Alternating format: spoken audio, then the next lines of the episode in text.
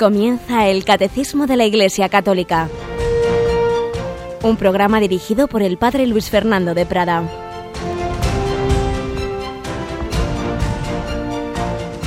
Alabados sean Jesús, María y José. Un cordialísimo saludo, querida familia de Radio María.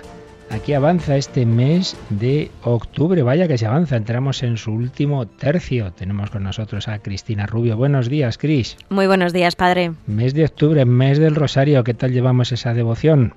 Pues la verdad es que cada día intentando mejorar en ella. Muy bien, porque seguro que dos tercios del mes pues cada uno tiene que pensar un poquito. Estoy teniendo más presente a María, es una especie de segundo mes mariano tras, tras mayo, en el que por cierto nos han pedido muchísimos de esos CDs, ¿verdad? Que, que, preparamos el año pasado precisamente para este mes del Rosario, con las cuatro partes del Rosario grabadas, con diversas charlas, con la dramatización de, la, de las apariciones de la Virgen de Fátima. Muchos, muchos CDs nos han pedido a Radio María, pero pueden seguir haciéndolo, ¿verdad? En ese número de teléfono que podemos recordar, Cris. Pues sí, en ese teléfono, en el 902-500-518, en el que la gente puede seguir pidiendo pues ese CD del Rosario y todos los que bueno pues vamos promocionando, ¿no? Que ayudan no solo a nosotros mismos, sino para regalar a muchas personas que nos importa, ¿no? Que se vayan acercando cada día y vayan conociendo más al Señor y a María. Así es, solo ese es el único fin que tenemos, porque ya sabéis que se envía gratuitamente y luego, hombre, confiamos en vuestros donativos que no solo cubran costes, sino que ayuden a Radio María y a esas intenciones misioneras, mes también del Domun. Ya sabéis que este mes estamos pidiendo la ayuda también para Radio María en Letonia. Van llegando donativos para que podamos ayudar a que también en esas tierras europeas se oiga la voz de la Iglesia, la voz de la Virgen María a través de Radio María. Y por cierto, la semana que viene podré conocer a los, al director de Radio María Letonia porque vamos a tener el Congreso Mundial de todas las Radio María, cada tres años. Es una experiencia preciosa eh, cuando hace tres años empecé aquí de, en la dirección de la radio, pues tuve la suerte de que coincidió con ese congreso y pude ver lo que es Radio María en el mundo, pues ir encomendando esa intención, ese congreso que va a tener algo muy, muy especial, que es una audiencia privada en el sentido de que solo a los que estaremos de Radio María, con el Santo Padre Francisco el jueves de la semana que viene. Pues vamos nosotros adelante, seguimos ni más ni menos que con el centro de nuestra fe, con el misterio de Cristo, con la segunda parte del credo en que nos habla de ese Hijo de Dios que se hizo hombre por nosotros y por nuestra salvación. Y en la primera sección testimonial estamos recogiendo testimonios de conversos, de personas que no conocían a Jesucristo y se encontraron con Él. Y ayer comenzábamos el testimonio de ese filósofo español, García Morente, y ahí lo dejamos. Muchos me han dicho, ay, que nos dejaron con la intriga. Claro, claro es que esto dura un poquito, todavía no acabaremos, pero vamos a escuchar esa conversión de García Morente.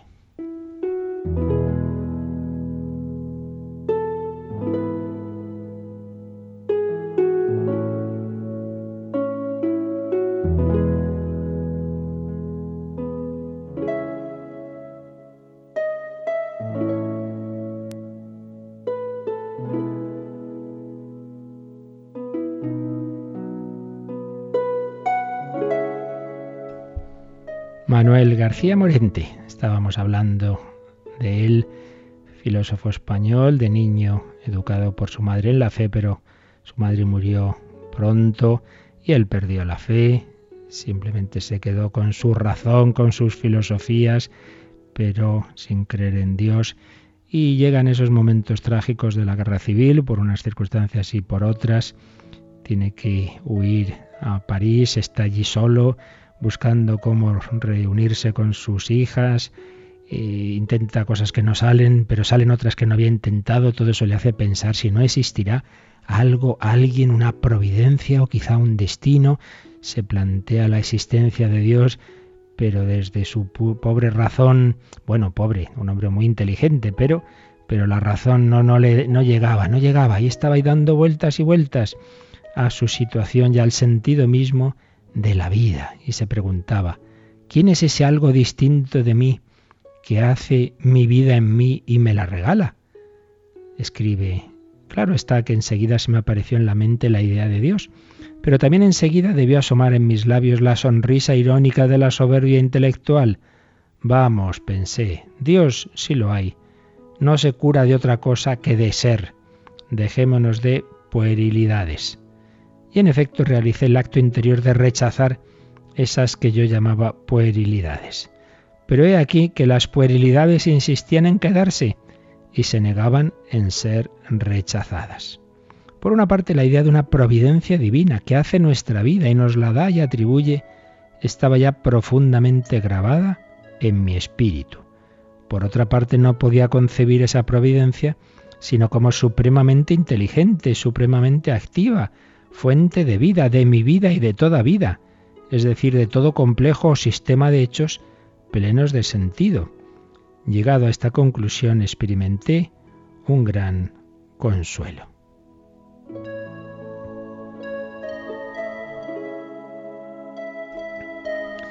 Ya más tranquilo pensaba en Dios, pero siempre en el Dios del deísmo, en el Dios de la pura filosofía, en ese Dios intelectual en el que se piensa, pero al que no se reza. Fijaos qué interesante esta reflexión. Sí, su razón iba llegando a que había un Dios, pero un Dios que prácticamente era una idea, un Dios en el que se piensa, pero al que no se reza, el Dios del deísmo. El deísmo es esa teoría que dice que sí, el mundo ha sido creado por Dios, pero luego Dios se ha desentendido del mundo, Dios no se ocupa de nosotros, no nos cuida. Y seguía, seguía escribiendo García Morente.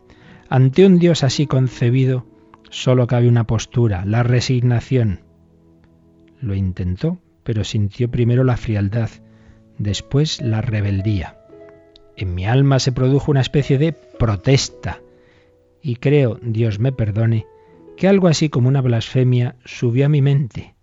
Creo que acusé de cruel, de indiferente, de burlona, de sarcástica a esa providencia, a esa providencia. La acusé de burlona, de sarcástica, a esa providencia que se complacía, que se complacía en zarandear mi vida, en traerla y llevarla a su antojo inexplicable. Fijaos cómo García Morente va reflexionando. ¿Qué puedo esperar, pensaba yo, de un Dios que así se complace en jugar conmigo, que me engolosina de esa manera con la inminente perspectiva de la felicidad para hacerla desaparecer en el momento mismo en que yo iba a tenerla ya entre las manos? No me someto al designio que Dios quiere darme. No quiero nada con Dios, con ese Dios inflexible, cruel, despiadado. En ese sentido se le ocurrió pensar en el acto supremo de la rebeldía, en lo que parecía la máxima expresión de la libertad frente a ese Dios dueño de nuestros destinos, el suicidio. Se le ocurrió pensar en el suicidio. Pero tan pronto como me di cuenta de la conclusión a que había llegado, me espanté de mí mismo. Y así estaba García Morente en ese callejón sin salida, y así llegó a la noche del 29 al 30 de abril de 1937. 29 a 30 de abril de 1937. Estaba en un callejón sin salida. Puso la radio, música, primero César Frank, después Ravel, siguió la infancia de Jesús de Berlioz, bien cantada por un magnífico tenor algo exquisito, suavísimo, de una delicadeza y ternura tales que nadie puede escucharlo con los ojos secos. Cuando terminó, cerré la radio para no perturbar el estado de deliciosa paz en que esta música me había sumergido, y por mi mente empezaron a desfilar, sin que yo pudiera ofrecerles resistencia, imágenes de la niñez de nuestro Señor Jesucristo. Le vi en la imaginación, caminando de la mano de la Santísima Virgen, o sentado en un banquillo, y mirando con grandes ojos atónitos a San José y a María. Seguí representándome otros episodios de la vida del Señor, el perdón que concede a la mujer adúltera, la Magdalena lavando y, secando los pies del Salvador, Jesús atado a la columna, el Cirineo ayudando al Señor a llevar la cruz, las santas mujeres al pie de la cruz, y los brazos de Cristo crecían, crecían y parecían abrazar a toda aquella humanidad doliente y cubrirla con la inmensidad de su amor. y la cruz, la cruz subía, subía hasta el cielo y llenaba el ámbito de todo, y tras de ella subían muchos, muchos hombres y mujeres y niños, subían todos, ninguno se quedaba atrás. Solo yo, clavado en el suelo, veía desaparecer en lo alto a Cristo, rodeado por el enjambre inacabable de los que subían con él. Solo yo me veía a mí mismo en aquel paisaje ya desierto, arrodillado y con los ojos puestos en lo alto, y viendo desvanecerse los últimos resplandores de aquella gloria infinita que se alejaba de mí. Aquello, concluye esta parte de su relato García Morente, aquello tuvo un efecto fulminante en mi alma. En realidad, supuso su conversión. Y sigue escribiendo. ¿Pero qué me había sucedido? Fijaos ahora lo que bonito, lo que viene. Pues que la distancia entre mi pobre humanidad y ese Dios teórico de la filosofía me había resultado infranqueable, demasiado lejos, demasiado ajeno, demasiado abstracto, demasiado geométrico e inhumano. Ese Dios en el que había pensado antes le resultaba así, demasiado ajeno, demasiado abstracto, demasiado geométrico e inhumano. Pero en cambio Cristo, Dios hecho hombre, Cristo sufriendo como yo, más que yo, muchísimo más que yo. A ese sí que lo entiendo y ese sí que me entiende. A ese sí que puedo entregarle fielmente mi voluntad entera tras de mi vida. A ese sí que puedo pedirle, porque sé de cierto que sabe lo que es pedir, y sé de cierto que da y dará siempre, puesto que se ha dado entero a nosotros los hombres, a rezar, a rezar.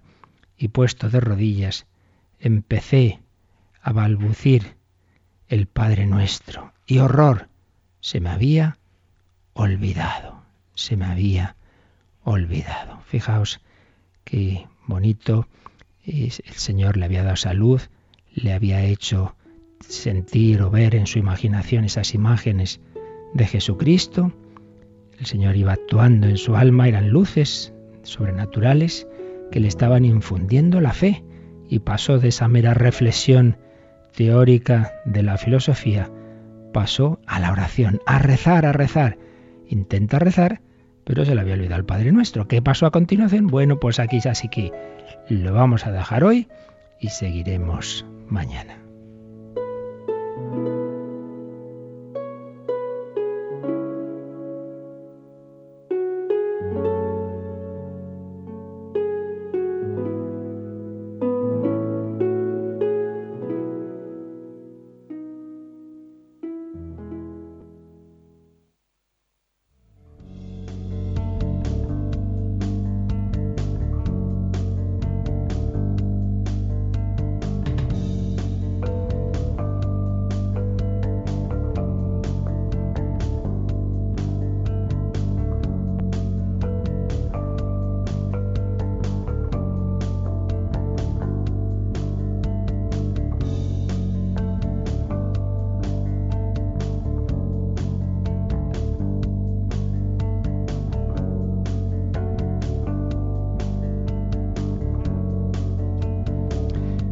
Bueno, Cristina, pues estábamos viendo cómo la fe de la Iglesia fue usando los términos más adecuados para expresarse, para transmitir en cada época y concretamente en esos primeros siglos de la historia de la Iglesia la fe, el testimonio recibido de los apóstoles, lo que estaba plasmado en el Nuevo Testamento.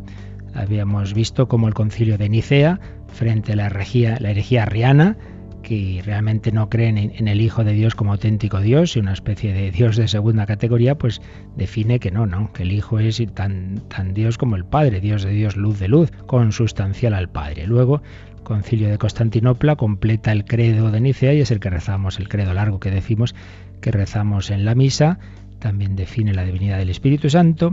Luego, frente a Nestorio, y otros de la escuela de Antioquía que separaban demasiado en Cristo lo divino y lo humano, decían Cristo es un hombre, una persona humana en la cual habita Dios. Entonces, como si fueran dos. Y Efeso dice, no, no, no, es un único sujeto, una única persona. Pero luego vino el error contrario, juntar tanto lo divino y lo humano que lo humano queda absorbido en lo divino. Entonces no parecía auténticamente hombre, la, naturaleza humana queda disuelta en, en la divina. Y ayer veíamos cómo a esto respondí, a esto y un poco a todo lo anterior, porque viene a ser ya una síntesis de todo lo que la Iglesia hasta, hasta ese año 451 en que se realiza el concilio de Calcedonia, ayer ya leíamos el número 467, donde viene sintetizado lo esencial de la fórmula de Calcedonia. Lo hacíamos ya al final de nuestro programa de ayer, así que Cristina volvemos a coger este 467 y leemos esta preciosa definición de fe en la que, como digo, pues se, sintetiza todo lo anterior. Frente a la herejía monofisita, monofisis, una única naturaleza. Una vez que el Hijo de Dios se une a la naturaleza humana, la humana quedaba disuelta la divina. Entonces al final, pues simplemente sería una naturaleza, la naturaleza divina. Entonces, ¿quién es Cristo? Dios. Pero y hombre, bueno, bueno, hombre, sí, más o menos, pero no, había quedado disuelta su humanidad, no, no parecía auténtico hombre. Vamos a leer este número. Los monofisitas afirmaban que la naturaleza humana había dejado de existir como tal en Cristo al ser asumida por su persona divina de Hijo de Dios. Enfrentado a esta herejía, el Cuarto Concilio Ecuménico en Calcedonia confesó en el año 451. Siguiendo pues a los santos padres, enseñamos unánimemente que hay que confesar a un solo y mismo Hijo y Señor nuestro Jesucristo, perfecto en la divinidad y perfecto en la humanidad, verdaderamente Dios y verdaderamente hombre, compuesto de alma racional y de cuerpo, consustancial con el Padre según la divinidad y consustancial con nosotros según la humanidad, en todo semejante a nosotros, excepto en el pecado, nacido del Padre antes de todos los siglos, según la divinidad, y por nosotros y por nuestra salvación, nacido en los últimos tiempos de la Virgen María, la Madre de Dios, según la humanidad. Se ha de reconocer a un solo y mismo Cristo Señor, Hijo único en dos naturalezas, sin confusión, sin cambio, sin división, sin separación la diferencia de naturalezas de ningún modo queda suprimida por su unión, sino que quedan a salvo las propiedades de cada una de las naturalezas y confluyen en un solo sujeto y en una sola persona. Esta es la definición del concilio de Calcedonia, que los que ya tenemos algunos años y de pequeños estudiábamos catecismos básicos, que, pero que se nos quedaron grabadas las cosas que yo veo que ahora pues pregunta uno incluso a catequistas y no se la saben, pues quedaba sintetizado en que Cristo es una persona, una persona divina con dos en dos naturalezas, la divina y la humana. Una naturaleza humana en la que se da el cuerpo y el alma una alma humana en la que hay una inteligencia y una voluntad. Y por eso nos preguntaban, ¿cuántas inteligencias o entendimientos hay en, en Cristo? Decíamos dos, el divino y el humano. La inteligencia, el entendimiento en cuanto a su naturaleza divina, infinito, y el humano en cuanto, en cuanto a eso, en cuanto a una naturaleza humana que tiene un entendimiento limitado como todo lo humano. ¿Cuántas voluntades? Dos, la divina y la humana también. ¿Cuántas memorias? Y ahí uno solía meter la pata hacia dos, no, una, la humana, porque en cuanto Dios todo lo tiene presente. Pero bueno, esto lo iremos viendo a continuación. De momento vamos a profundizar un poquito en esta definición tan clave. Y fijaos que hemos estado viendo estos días cómo hay que unir siempre en, el misterio de Cristo, por un lado, que es un único sujeto, un único yo, y esto es lo que se expresa con, con una única persona, hipóstasis eh, o prosopon, son dos palabras que, luego acaban siendo, pues, significando persona, hipóstasis o prosopon, eh, una sola persona, un solo sujeto en dos naturalezas. El ejemplo que os he estado poniendo, los dos ejemplos que he puesto estos días, sencillos. ¿Quién es el que viene por ahí? Es Juan. ¿Y qué es Juan? Médico y abogado. ¿Quién? La persona. ¿Qué? La profesión. Pues bien, ¿quién? El Hijo Eterno de Dios, la segunda persona de la Trinidad. ¿Qué es Dios y hombre? Naturaleza, ¿qué? Persona, ¿quién? O yo meto mi brazo derecho en el barreño de agua caliente y mi brazo izquierdo en el barreño de agua fría. ¿Quién? Yo, Luis Fernando, tengo frío en mi brazo izquierdo y calor en mi brazo derecho. Pues bien, el Hijo eterno de Dios es eterno en su naturaleza divina, no puede morir, pero en cambio puede morir y muere en su naturaleza humana. El Hijo Eterno de Dios tiene esa inteligencia infinita en la que lo sabe absolutamente todo y en cambio en su naturaleza humana tiene un, entendimiento limitado. Ya llegaremos a este punto que es, complicado y, y hay que matizar mucho en él, pero ciertamente está claro que esa inteligencia humana del Hijo de Dios pues no es la misma que la inteligencia divina. Entonces hay que distinguir esas dos naturalezas en una sola persona. Y digo que la cuestión está en, por un lado, mantener la unidad, es un único sujeto, una única persona, frente a lo que decía Nestorio, que veía dos personas, una persona humana y una persona divina, y decir, no, no, hay una única persona. Hay que mantener esa unidad. Pero también hay que mantener la dualidad frente al monofisismo que juntaba de tal manera lo humano y lo divino que al final se perdía lo humano. Y esto tiene una implicación espiritual muy importante. Si simplemente en Cristo vemos a Dios, vemos al Hijo de Dios, bueno, pues muy bien, pero entonces Cristo no es mi hermano. Cristo no puede realmente entender cuando yo sufro tristeza, soledad, tentación. No, no, Cristo es verdadero hombre, ha sentido la tentación, ha sentido la traición, ha llorado. Es mi hermano de verdad, ha compartido mi naturaleza humana, menos en el pecado, pero es que el pecado no es de la naturaleza humana. El pecado es lo que por desgracia se ha extendido entre todos nosotros, pero no es parte de nuestra naturaleza. Eso ha entrado por el pecado original y toda la historia de pecados, pero no es algo consustancial al ser hombre. Cristo y María no tienen pecado y sin embargo son el hombre y la mujer perfectas. Nuevo Adán, nueva Eva. Pues bien, esto es lo que con estos términos que acaba de leer Cristina en el catecismo, que a su vez es lo que enseñó el concilio de Calcedonia en el 451, es lo que la Iglesia fue precisando frente a esos errores por un lado y por el otro frente al error de separar esas dos personas, de Nestorio, que por eso decía María es madre del hombre, no de Dios, y negaba que María fuera madre de Dios. Y el concilio de Efeso dice, no, no, no, no, hay un único sujeto, una única persona, que es divina, y María es madre de esa persona, por tanto es madre de Dios. Obviamente le da solo su naturaleza humana, pero es madre de la persona.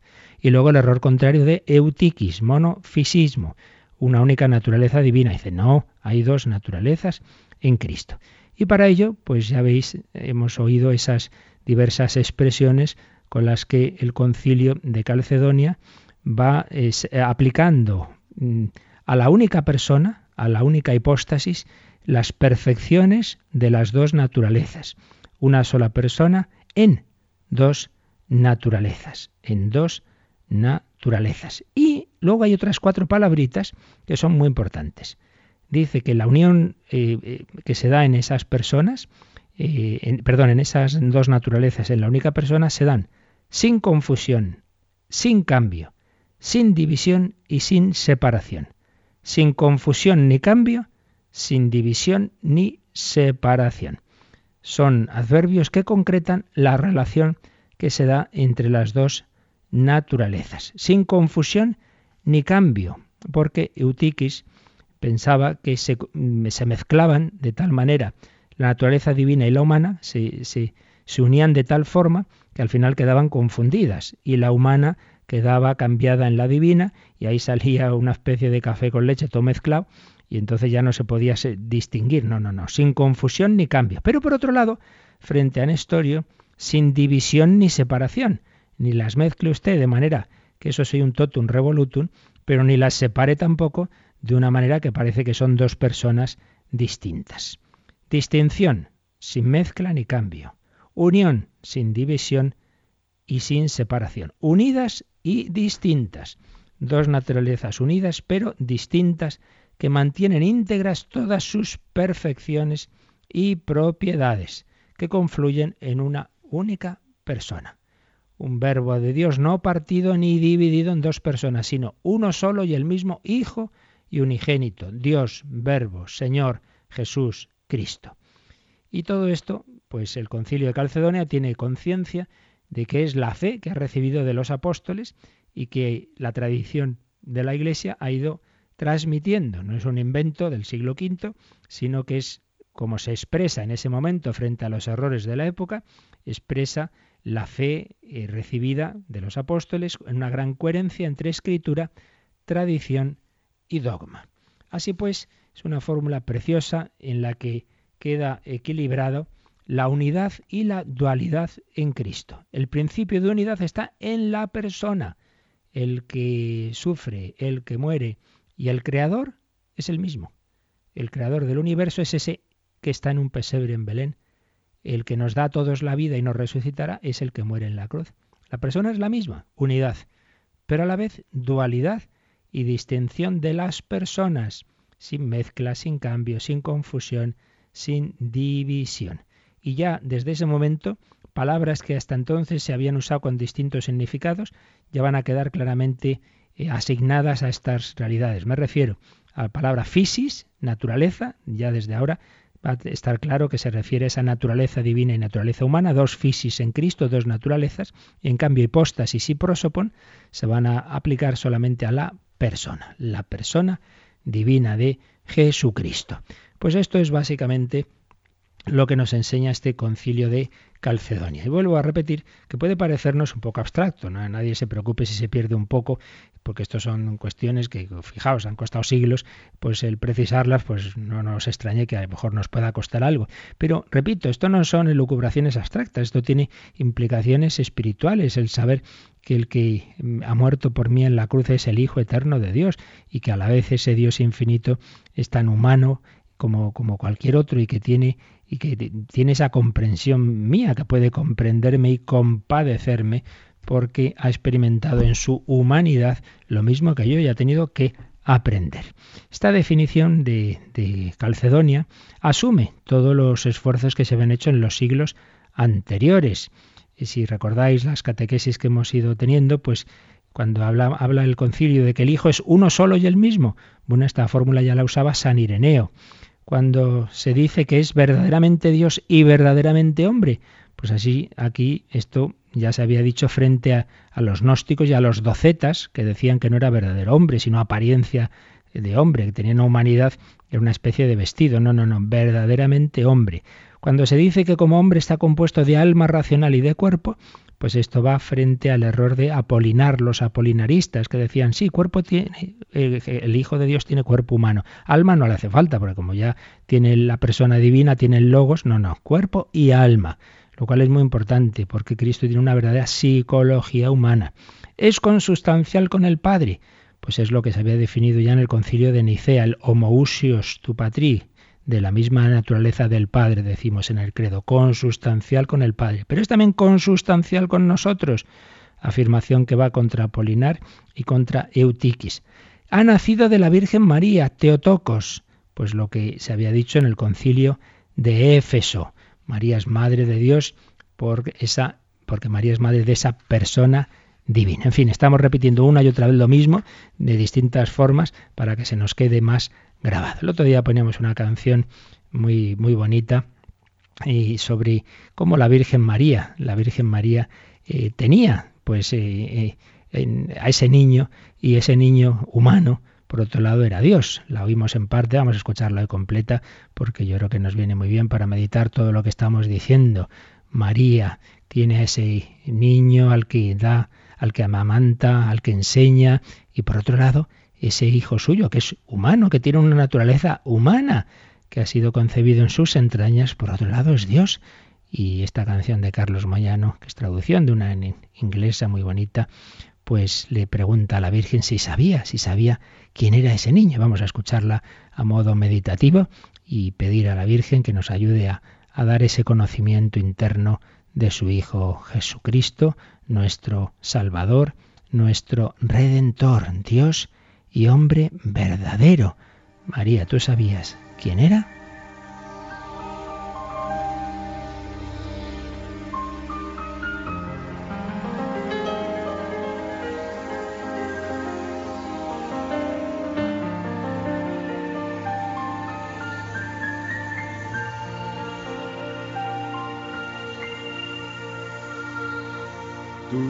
Sabías que sobre el agua tu bebé caminaría.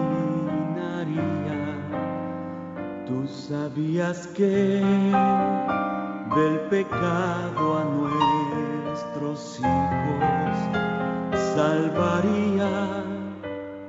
Cuéntame si sabías que el niño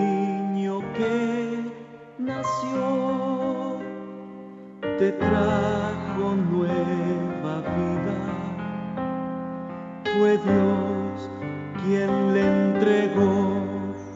Tú sabías que tu bebé al ciego vista le daría.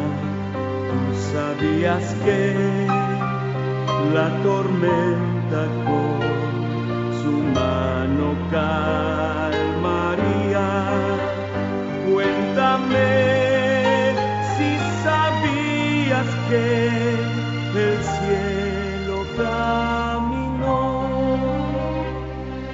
Besar a tu pequeño, besando estás a Dios.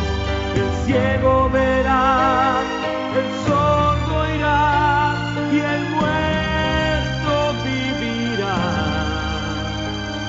El mudo con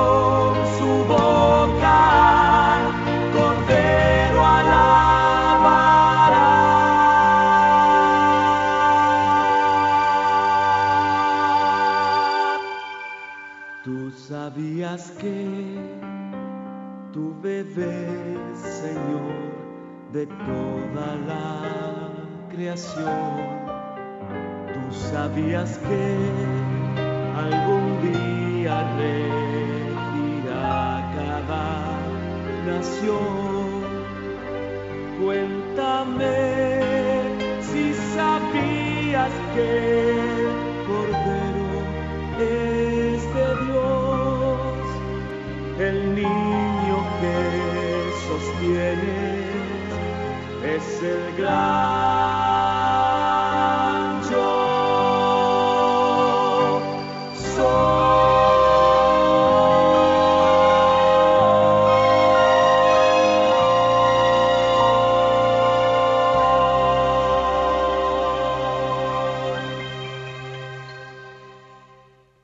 Están escuchando el Catecismo de la Iglesia Católica con el Padre Luis Fernando de Prada. Pues sí, el mismo que iba aprendiendo a andar era el que iba a hacer esos milagros, el que iba a calmar la tormenta, el que iba a dar la vista a los ciegos, Jesucristo, Dios y hombre verdadero. Y el cardenal Semborn, en su Cristología, Dios ha enviado a su Hijo, profundiza en las implicaciones no solo para la Cristología, sino para todos los, los demás aspectos de la teología, la antropología, la eclesiología, etcétera, de esa fórmula de Calcedonia, eh, que dice, podríamos sintetizar en, en la expresión de diferencia, eh, la diferencia une y la unidad diferencia. Diferencia en la unidad, unidad en la diferencia, es una única persona, pero en dos naturalezas distintas. Y señala que con la defensa de esa diferencia de las naturalezas, eh, Calcedonia cerró el paso a toda reducción en la humanidad de Jesús, a no ver plenamente eh, hombre a Jesús. Y dice que desde ese momento la cristología, el arte, la piedad, van a fijarse especialmente en esa humanidad de Cristo. Y poco a poco a lo largo de los siglos, y luego no digamos ya en la Edad Media, pues cómo se va a representar esa humanidad de Jesús, ese crucificado, como luego pues ya nos vamos al siglo XIII y nos encontramos San Francisco de Asís que empieza la representación de los belenes fijándose en ese, en ese niño Jesús que es auténtico hombre siendo Dios. Y en fin así toda la historia del arte cristiano pues fijándose en ese que es Dios y que es hombre, no simplemente es Dios, auténtico hombre. La humanidad de nuestro Dios, que dirá San Pablo en su carta a Timoteo 2.5, es la forma de traducción histórica de su eterno ser hijo. Entonces señala Semborn que Calcedonia viene a ser una especie de fórmula universal y clave para una antropología. Y recuerda ese famoso texto de Gaudium et Spes 22 que Juan Pablo II citó miles de veces en su pontificado. Hay quien piensa, don Demetrio, obispo de Córdoba, estudió esto y piensa que precisamente la fórmula que ahora vamos a leer quizá la aportó eh, como cardenal Boitigua de, Cracovia, como dado que él fue parte de ese concilio Vaticano II, fue uno de los padres conciliares, pues en la comisión que preparó este, este documento, ¿no? Pues es la, la, la expresión es esta. Realmente el misterio del hombre solo se esclarece en el misterio del Verbo encarnado. El que es imagen del Dios invisible es el hombre perfecto. En él la naturaleza humana ha sido asumida, no absorbida. ¿Veis? Esto es el monofisismo, es la absorción. No, no. Ha sido asumida, no absorbida. Por eso también en nosotros ha sido elevada a una dignidad sublime.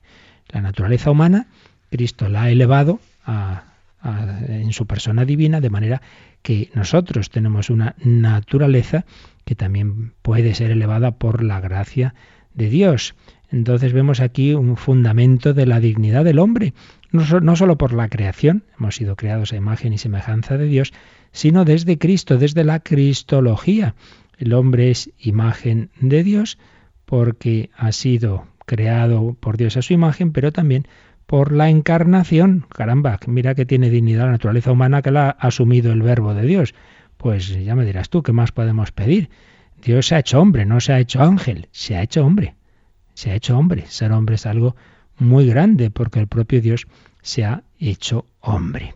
Implicaciones para la eclesiología, unidad y dualidad. Bueno, pues que en la iglesia también hay un elemento divino y un elemento humano, pero es una. Entonces hay que separar los elementos humanos y en cuanto humanos pues limitados y, y somos pecadores y entonces en la iglesia hay pecado, pues sí, pero por otro lado quien está detrás de todo quien guía la Iglesia, quien, quien guía al Espíritu Santo que ilumina el magisterio, quien actúa en los sacramentos es Dios. Entonces, las dos cosas son verdad, lo divino y lo humano, como en Cristo hay una naturaleza humana y una divina, pues también en la Iglesia vemos lo divino y lo humano, pero hay que verlo unidos y a la vez separados. Aplicación también a la relación de la Iglesia con el mundo. A Dios lo que es de Dios, al César lo que es del César. Bueno, pues el monofisismo, que es, eh, hemos dicho, unir en Cristo las dos naturalezas sería también ese cesaropapismo en que los, los emperadores querían absorber a la Iglesia, entonces en el final prácticamente hubiera un único, una única autoridad, ¿no?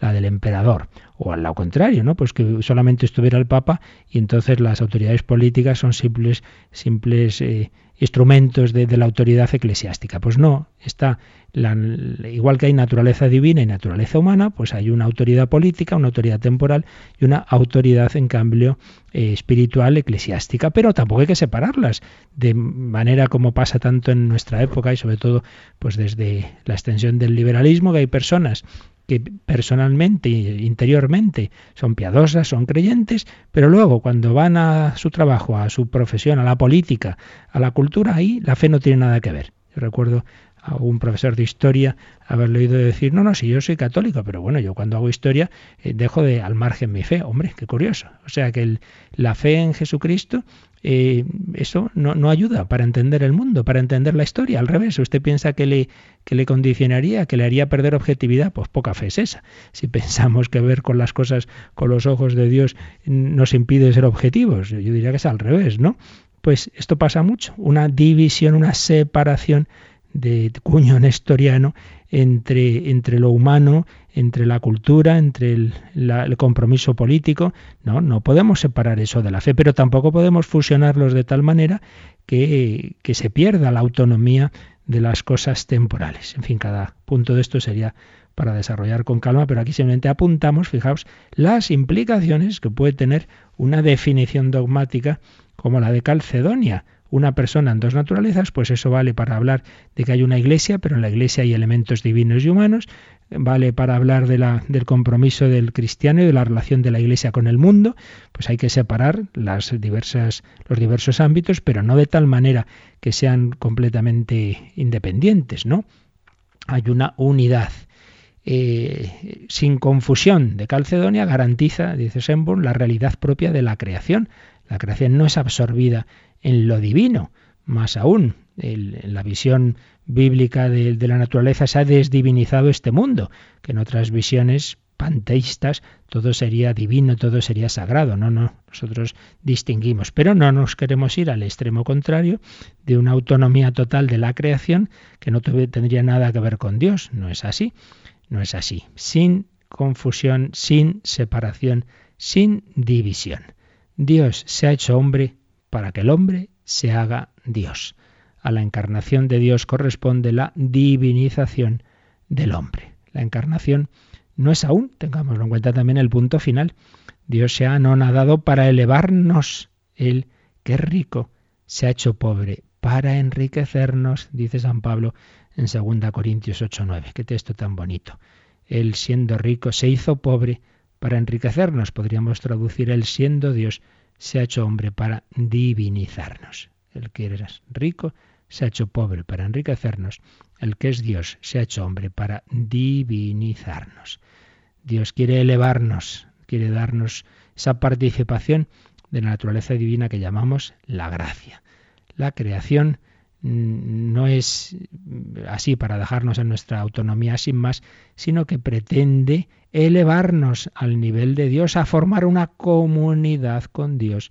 El nivel natural, que hay que distinguir del sobrenatural, pero no para separarlos, sino para saber que ese nivel natural está llamado a lo sobrenatural, a la divinización, a la unión con Dios, a la unión con Dios. Pero hay una falsa autodivinización, que es la del pecado original, cuando el hombre por sus fuerzas pretende ser Dios a nivel individual, pecado personal o colectivo, la soberbia colectiva de nuestra época, en que se piensa que porque algo tenga mayorías de votos, pues ya el hombre puede legislar contra Dios, pues ese es el camino equivocado. El camino cristiano, en cambio, de la divinización es aceptar la gracia que Dios nos da y que nos quiere elevar a formar comunidad con Él. Ya no nos llamo siervos, sino amigos. Así pues, doctrina de Calcedonia, como veis, muchas implicaciones. Estamos llamados a vivir en unidad con Dios, pero sin dejar de ser hombres, pero hombres elevados a la vida divina, como Cristo fue auténtico hombre, con una auténtica naturaleza humana, no mera apariencia, con un cuerpo, con un alma, con unos sentimientos, pero a la vez todo ello movido por una única persona divina. En Cristo se realizó la humanización de Dios y la divinización del hombre. Humanización de Dios y divinización del hombre. Pues esto que en él se dio de esa manera hipostática, en nosotros estamos llamados a que se dé de una manera participada por la gracia. Yo que soy persona humana, estoy llamado a ser divinizado, a participar por la gracia de Dios en la vida divina. El ser hombre de Cristo no fue absorbido, no fue tragado, ni siquiera en la gloria de la resurrección. Sigue siendo hombre, incluso ha querido que quedaran las llagas en su humanidad. Sigue siendo hombre, también como Señor glorificado. Dios se ha hecho hombre para siempre. Bueno, pues yo también seré hombre para siempre. Tendré incluso tras la resurrección mi cuerpo, pero todo ello llamado a ser vivido en ese nivel divino por la gracia participada. como veis, estamos repitiendo varias veces ideas semejantes, pero pues son tan importantes que más vale que nos aburramos de repetirlo y se nos queden grabadas que no lo contrario. Pues hoy vamos a dejarlo aquí, porque tenemos que acabar un poquito antes, pero vamos a meditar todo esto dicho y también algún correo que nos quedaba por ahí pendiente y si alguien quiere llamar, pues unos minutines tenemos, aunque ya digo que tendremos que terminar un poquito antes, así que vamos a dar gracias al Señor de todo lo que ha hecho con, la encarnación, de cómo nos invita a unirnos con Él, le damos gracias y, y cantamos a ese Jesús nuestro Salvador.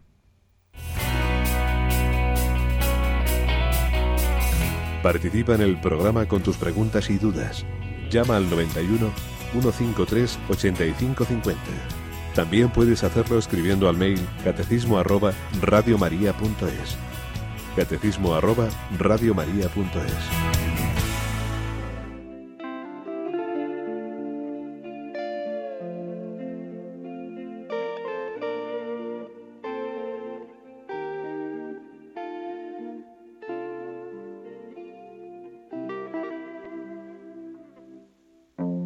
a mi corazón con palabras de amor. Dirijo al rey mi canción postrado en adoración. Mi boca quiere expresar lo que hay en mi corazón.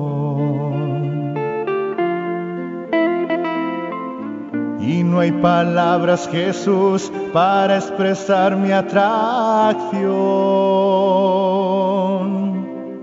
sobre ti. La gracia se derramó sobre ti.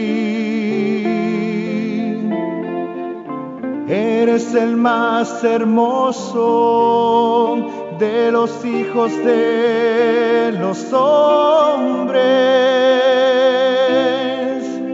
Sobre ti, sobre ti, la gracia se derramó sobre ti. sobre ti, Jesús, Eres el más hermoso. el más hermoso. Eres el más deseado. Porque sobre ti la gracia se derramó.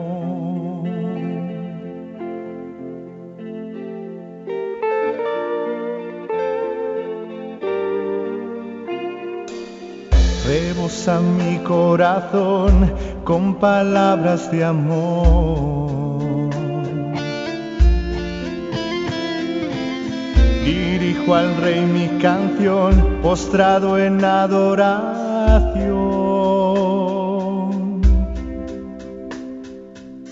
Mi boca quiere expresar lo que hay en mi corazón.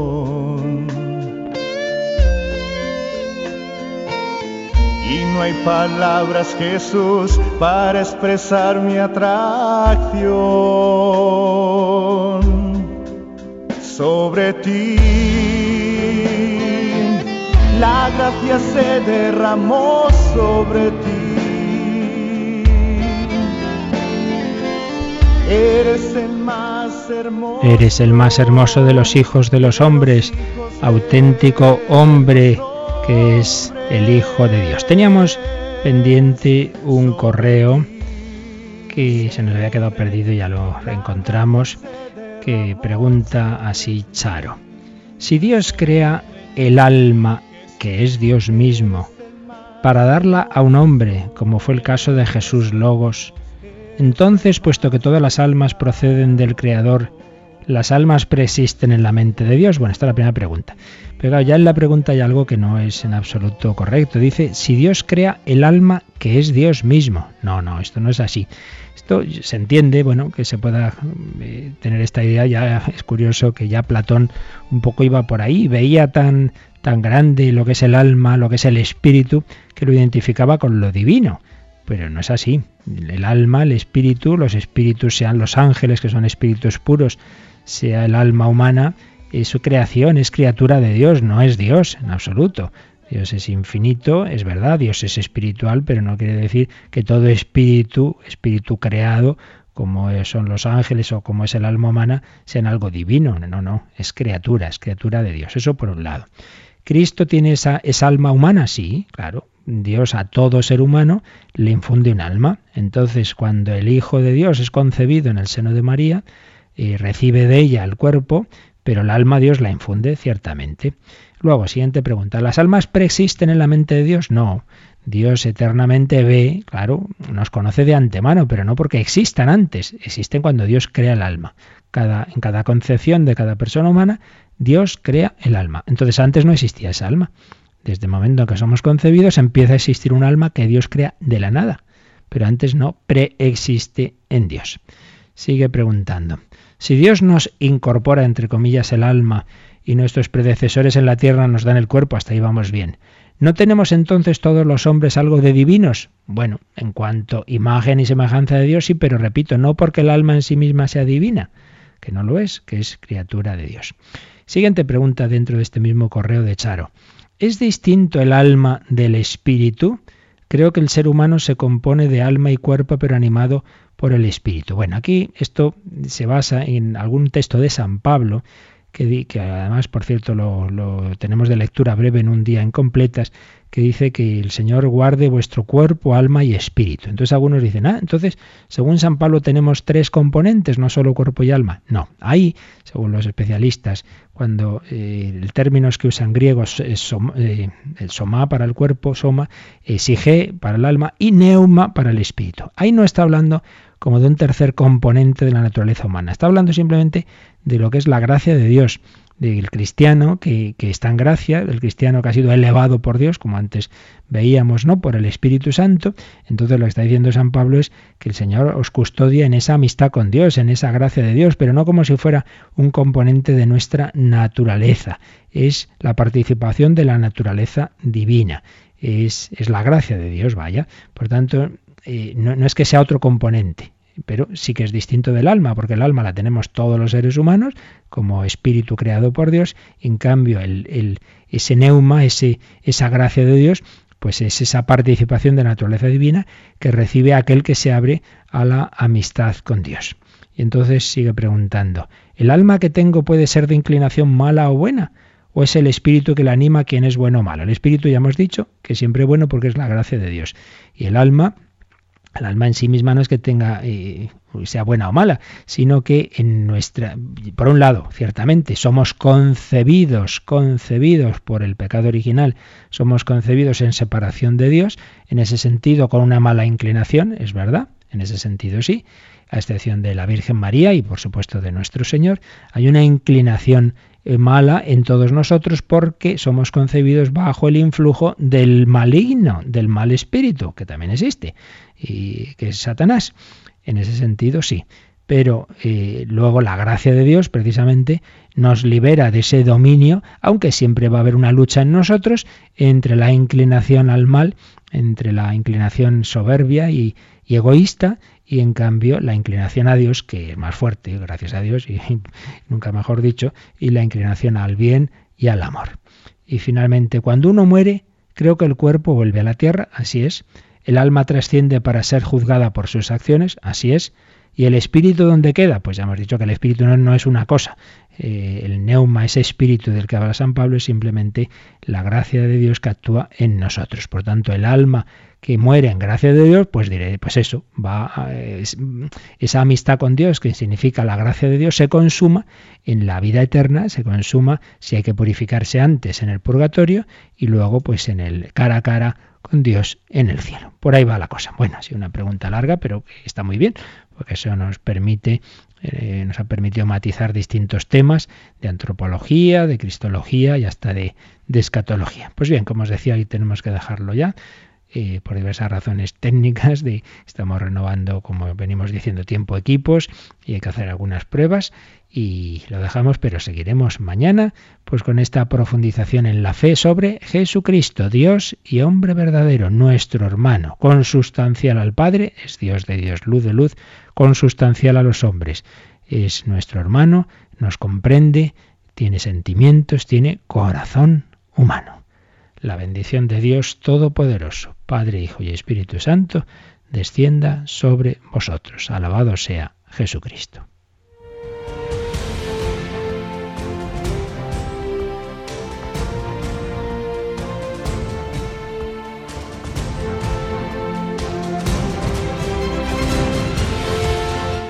Han escuchado en Radio María el Catecismo de la Iglesia Católica un programa dirigido por el Padre Luis Fernando de Prada.